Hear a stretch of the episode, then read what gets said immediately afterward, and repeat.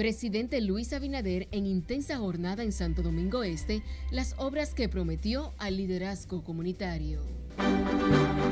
Ayudar como nos ayudaron a nosotros. La respuesta del ministro de Salud Pública a críticos del gobierno por donar vacunas a tres países latinoamericanos. Devastador incendio en los pescadores de las terrenas en Samaná sabrá lo que dicen las autoridades. Tres nuevos decesos por COVID-19, tenemos los nuevos contagios.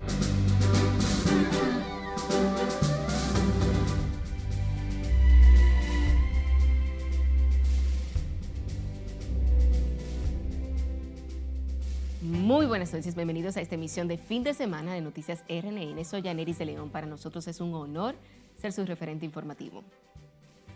Iniciamos esta emisión con el presidente Luis Abinader, quien prometió esta tarde construir obras millonarias en San Luis, San Isidro y Boca Chica de la provincia de Santo Domingo. Esto al concluir encuentros con líderes comunitarios. Nelson Mateo estuvo allá y preparó la siguiente historia.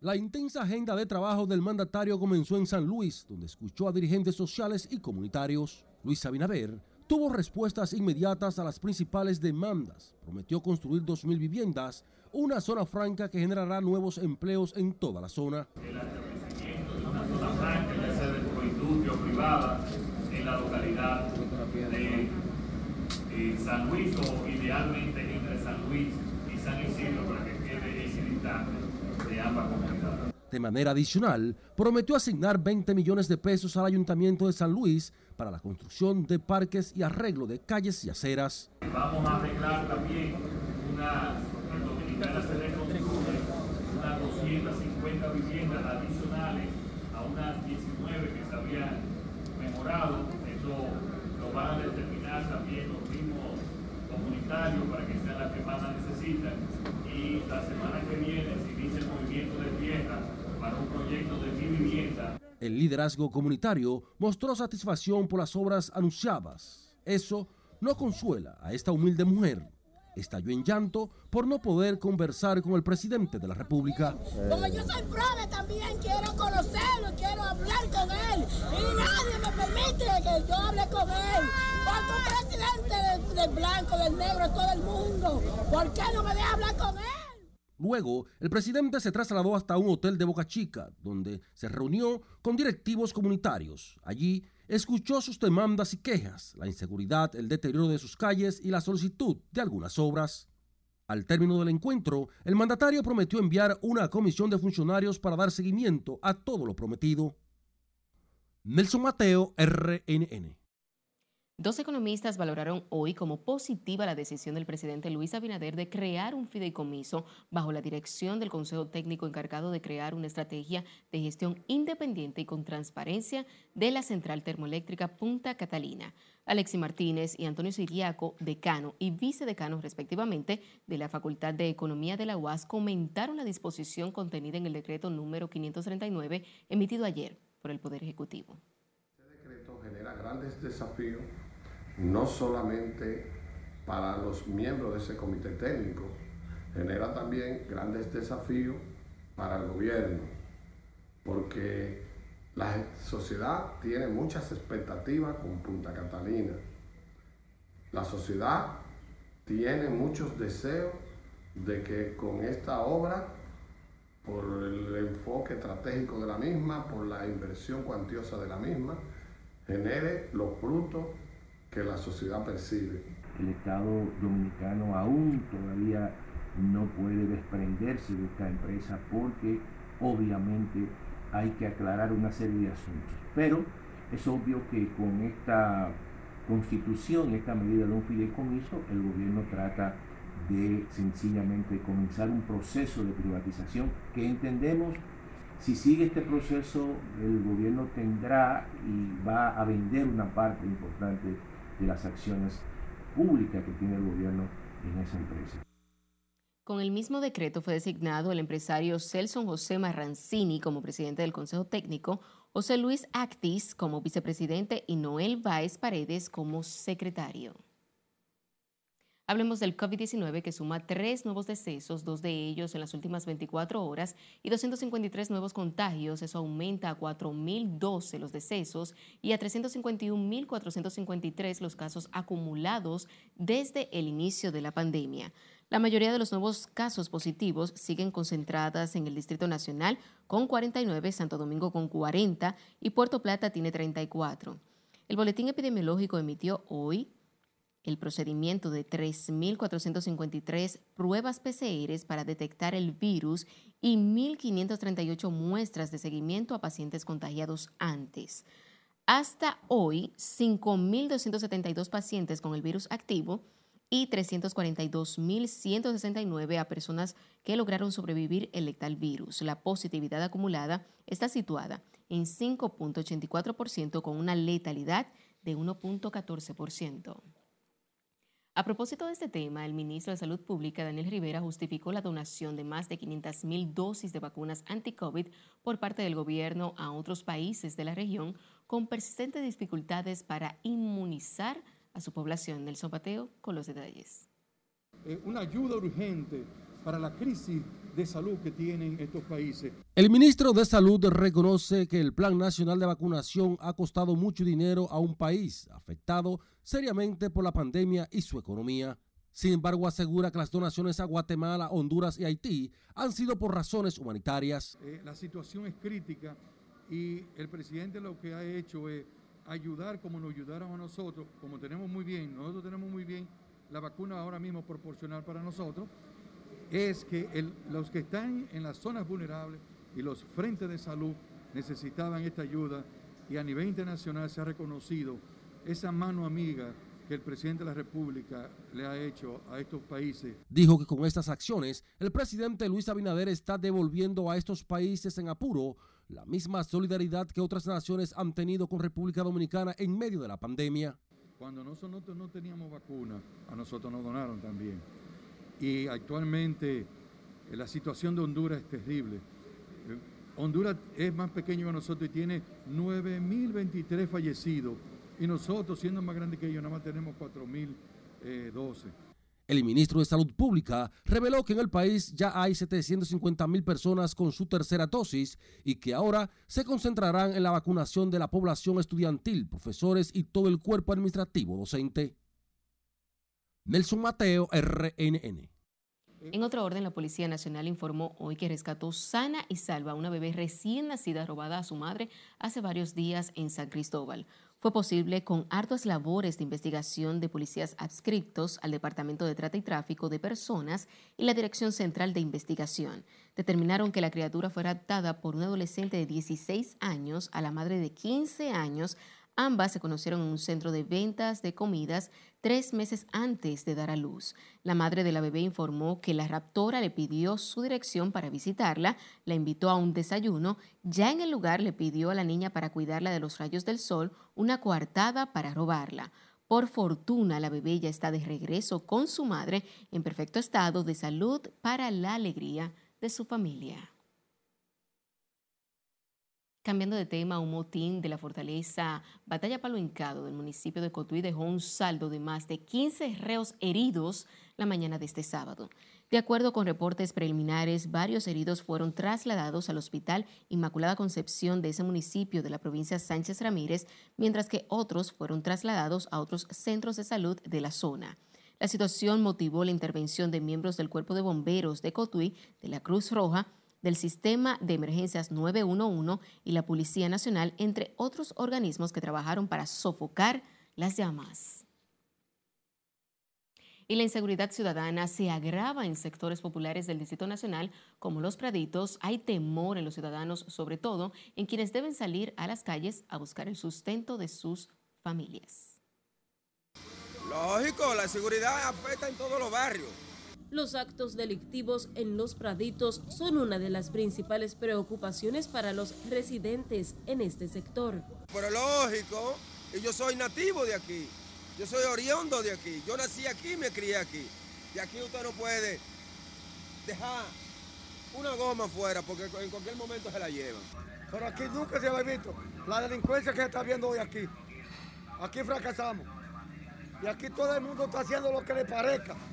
Y no, la policía ni nada. La policía pasa y, y ve lo que ve y se le importa una cosa como la otra.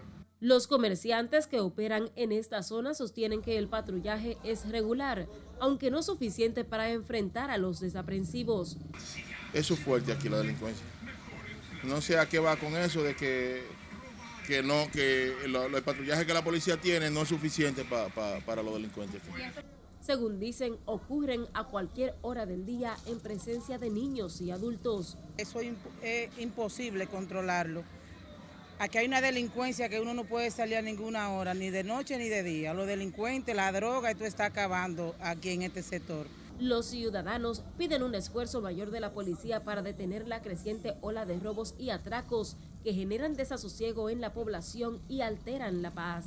Es Carelet Guillardo, RNN. La preocupación por el elevado índice delictivo es como un lamento colectivo. Muchos ciudadanos dicen que se sienten desprotegidos en las calles y hasta en sus hogares. Algunos admiten que en sus sectores observan vigilancia policial, pero los delincuentes nunca paran. Lamentablemente, da vergüenza salir a la calle, uno sale asustado, uno sabe qué, qué, qué le puede pasar. La policía no está haciendo su trabajo. Aquí hay sectores que están la- el cuartel ahí mismo y los asaltantes ahí mismo. Hace un par de años como que, ok, seguía la delincuencia y todo eso, pero como que ahora ha aumentado más, no sé por qué realmente, y siento como que no están haciendo nada. La delincuencia está acabando ahora mismo con este país. Eso es los delincuentes tirándose, y no uno, no, entre cuatro motores tirándose a todo el mundo. Los ciudadanos pidieron al director de la policía reforzar los patrullajes permanentes y con más agentes y equipos para hacer más efectiva la lucha contra los robos y también los atracos. Ahora nos vamos a Samaná, en el nordeste del territorio nacional, donde las autoridades investigan el origen de un incendio que destruyó esta mañana todos los restaurantes y bares ubicados en el pueblo de Pescadores, una zona turística de las terrenas. No hubo víctimas fatales ni personas lesionadas. José Tomás Polino con el reporte. El intenso calor y el humo provocado por las llamas sorprendió a los residentes en esa comunidad temprano en la mañana. Eso es la terrena. Pueblo de Pescadores es una comunidad del municipio Las Terrenas. La gente se lanzó a las calles, vivieron momentos de miedo y tensión. Las. Las llamas se expandieron con asombrosa rapidez, arrasaron con bares y restaurantes antes que las brigadas del cuerpo de bomberos lograran extinguirlas.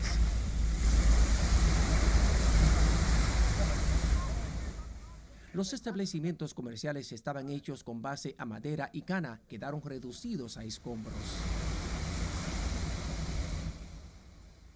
Las pérdidas son millonarias, aunque los comerciantes afectados piensan que es muy prematuro para hacer cálculos exactos. El restaurante. Pueblo de Pescadores es distinguido por su amplia y rica variedad gastronómica que atrae a cientos de turistas cada semana.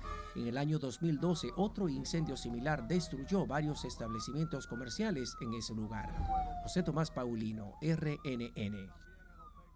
Recuerde seguirnos en las diferentes cuentas de redes sociales con el usuario arroba noticias RNN y a través de nuestro portal digital www.rnn.com.do porque actualizamos todas las informaciones las 24 horas del día, los 7 días de la semana. También recuerde escuchar nuestras dos emisiones de noticias a través de Spotify y demás plataformas digitales similares porque RNN Podcasts es una nueva forma de mantenerse informados con nosotros.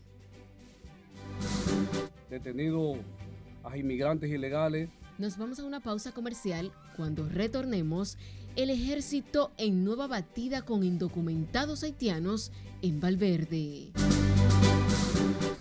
eso va muy bien. Y revive el optimismo en comerciantes de la ciudad colonial. Aquí les contamos. Siga con RNN, emisión fin de semana.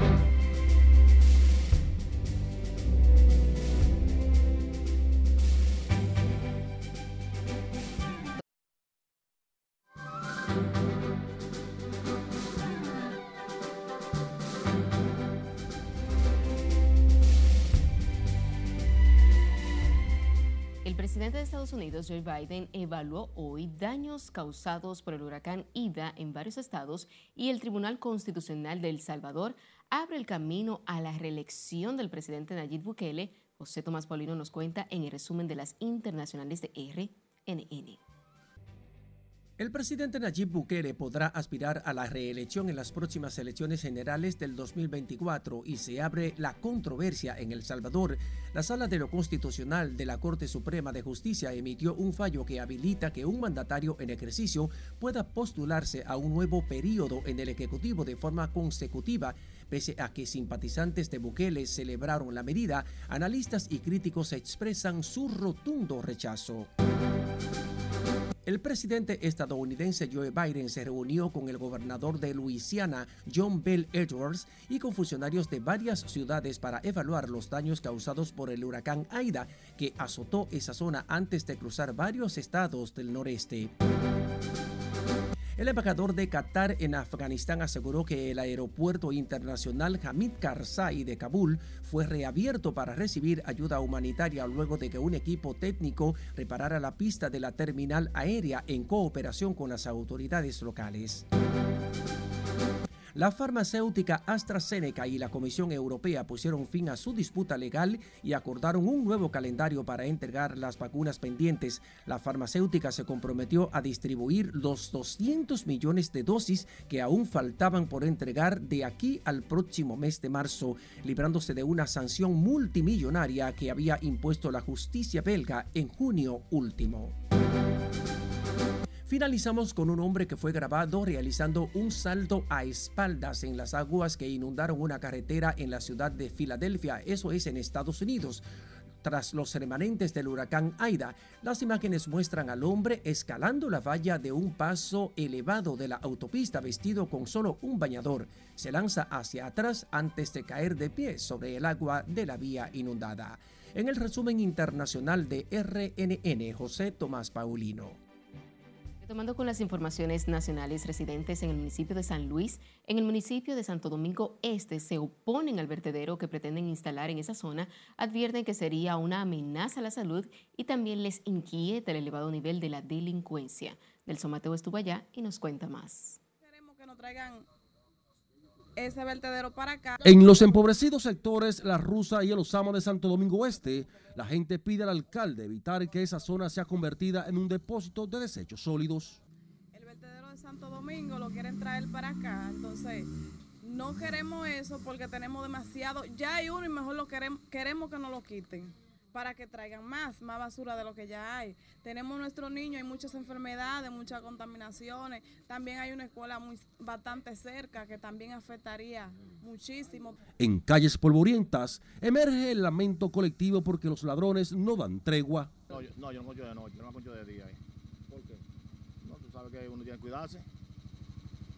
O sea, que la delincuencia está demasiado ropa aunque otros consideran que la delincuencia y el servicio energético están bajo control. No, la delincuencia aquí está placada, porque el que habla de delincuencia aquí, que, que la delincuencia no está hablando de nada, la delincuencia está placada.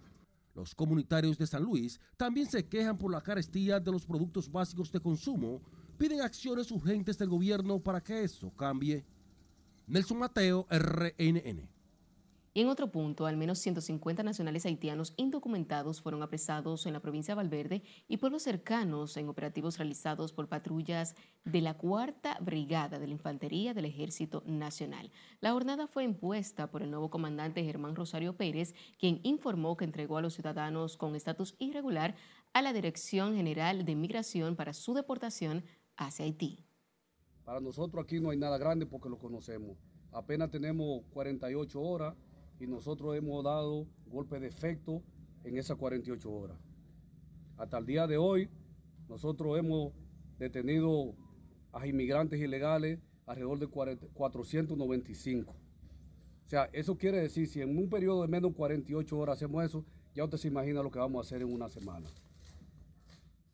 Nosotros no venimos a hacer cosas mal aquí. La palabra mal no existe en nuestro vocabulario.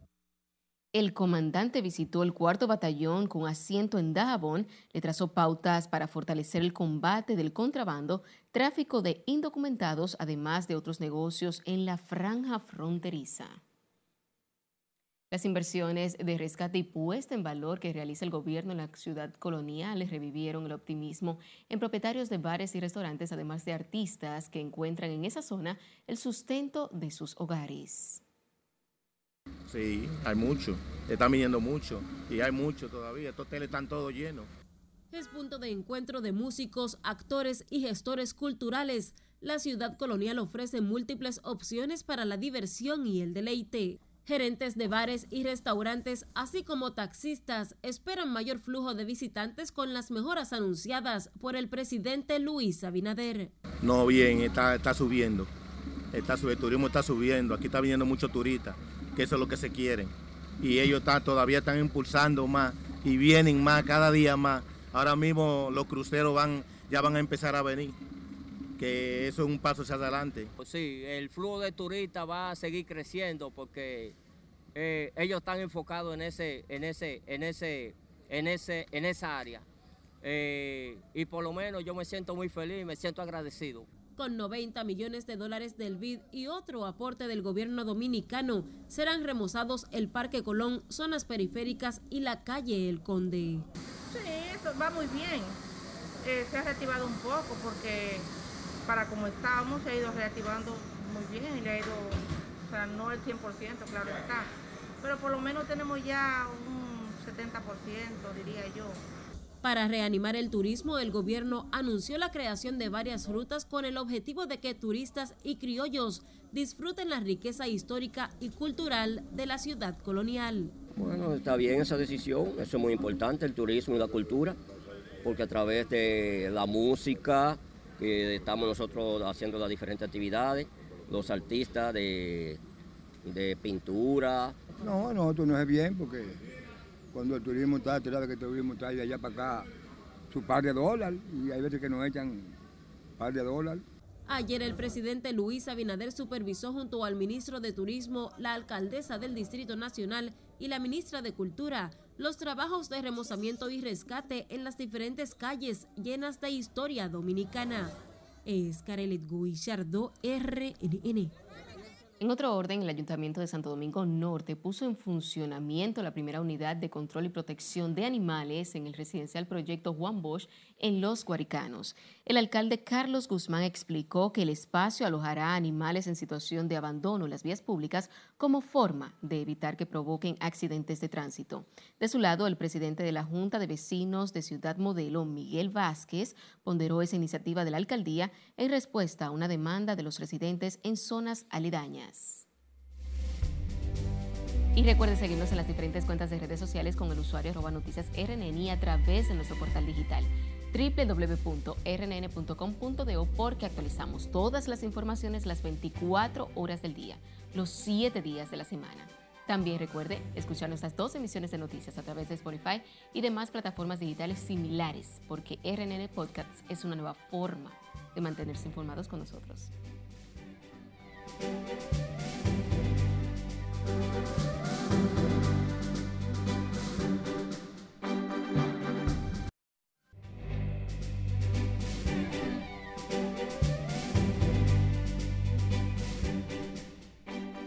Agradecidos de que mantenga la sintonía, seguimos con más informaciones. El sofocante calor de las últimas semanas genera incomodidad y hasta inquietud en los ciudadanos, más acentuado en aquellos con hipertensión arterial y enfermedades cardíacas. En la siguiente historia, Ana Luisa Peguero nos cuenta las recomendaciones de los especialistas. Ingerir mucho líquido y el uso de ropa clara y ligera son algunas de las recomendaciones para que las personas hipertensas puedan enfrentar el fuerte calor.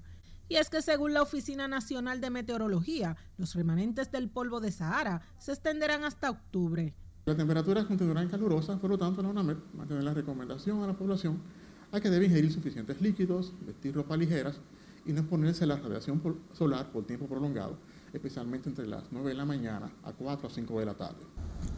Durante los últimos días en la República Dominicana se han registrado temperaturas que alcanzan hasta los 34 grados Celsius.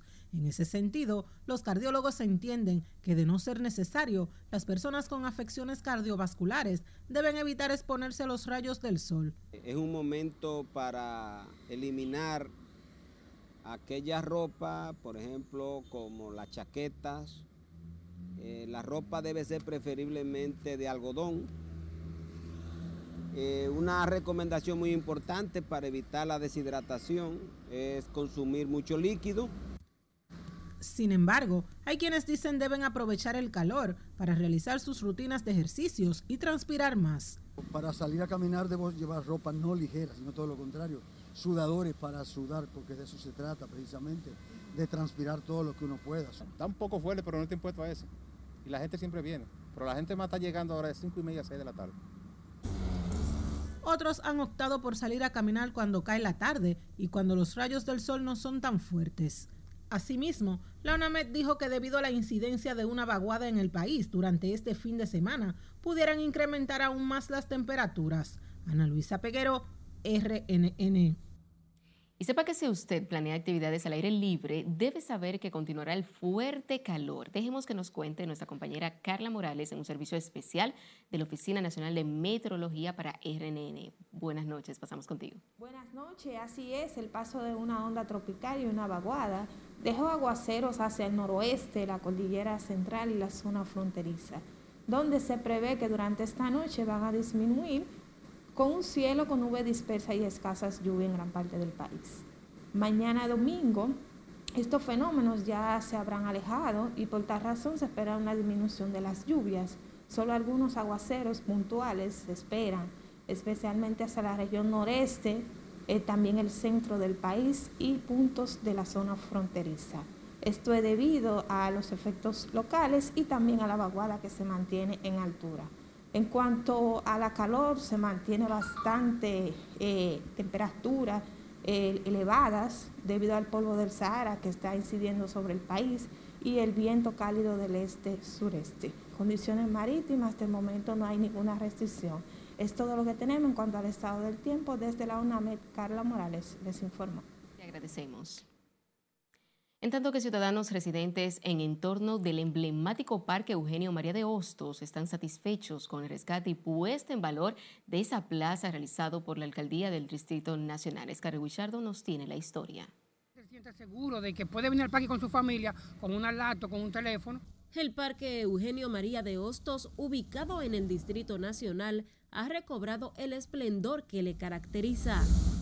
Los asientos y otras importantes estructuras de esta plaza fueron remozadas para el disfrute de las personas que acuden solas o en compañía de amigos y familiares. Permite a uno recrearse, eh, también el entorno se ve mucho mejor y prácticamente la familia puede venir a disfrutar. Muy positivo, Sí, sí, ya los niños pueden venir aquí, todo está más organizado, limpio. ¿Y qué hay que falta aquí? Que pongan cámara. Mejorada la iluminación ofrece mayor seguridad y confianza a las familias de Ciudad Nueva y otros puntos de la capital que lo usan como lugar de esparcimiento. Sin embargo, entienden debe de ser reforzado el patrullaje policial. Carecemos de seguridad, ¿por qué? Porque hay muchísimas personas que han quitado tu, teléfono aquí mismo, que todo el mundo lo sabe, que no encuentro. Esto es un policía municipal desarmado, no, no, significa nada. Más seguridad, más seguridad porque aunque es un espacio muy abierto, todos estamos expuestos. Para mayor comodidad, piden la colocación de baños móviles de uso público. El parque cuenta con un gimnasio al aire libre, reúne a decenas de personas cada día hasta familias completas se ejercitan acariciadas por la fresca brisa del mar Caribe. Es Carelet Guillardo, RNN. Y con esta información finalizamos esta emisión de fin de semana de Noticias RNN. Feliz resto de la noche.